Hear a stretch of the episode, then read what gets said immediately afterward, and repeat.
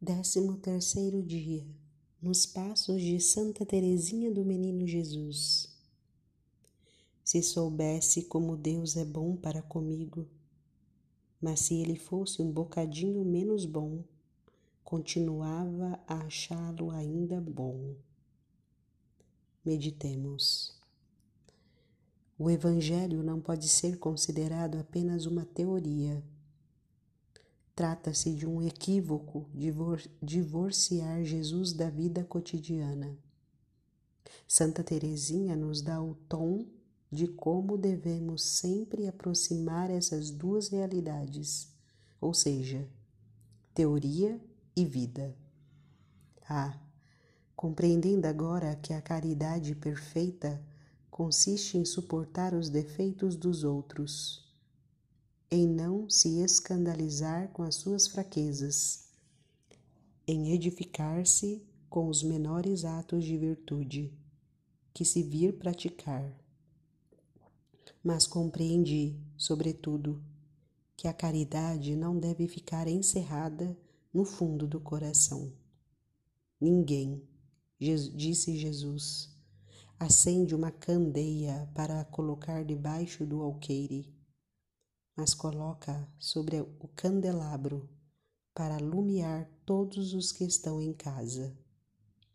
Creio que essa luz representa a caridade, que deve iluminar e alegrar não só os que são mais queridos, mas todos aqueles que estão em casa, sem excetuar ninguém. Jesus não pode ser confundido com uma teoria no Novo Testamento, ele é apresentado como aquele que é a vida e que transforma a vida. É impossível segui-lo e permanecer do mesmo tamanho e do mesmo jeito.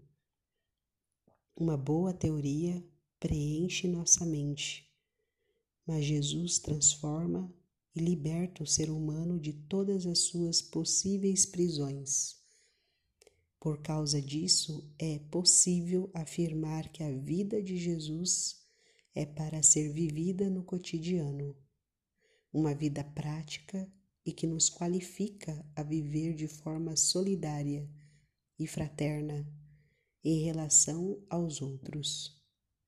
Santa Teresinha vivia Jesus em seu dia a dia. Não conhecia Jesus só de ouvir falar. Experimentava-o diariamente na história de sua vida. Jesus a levava ao encontro dos outros. Afinal, como amar a Jesus se não conseguimos amar uns aos outros?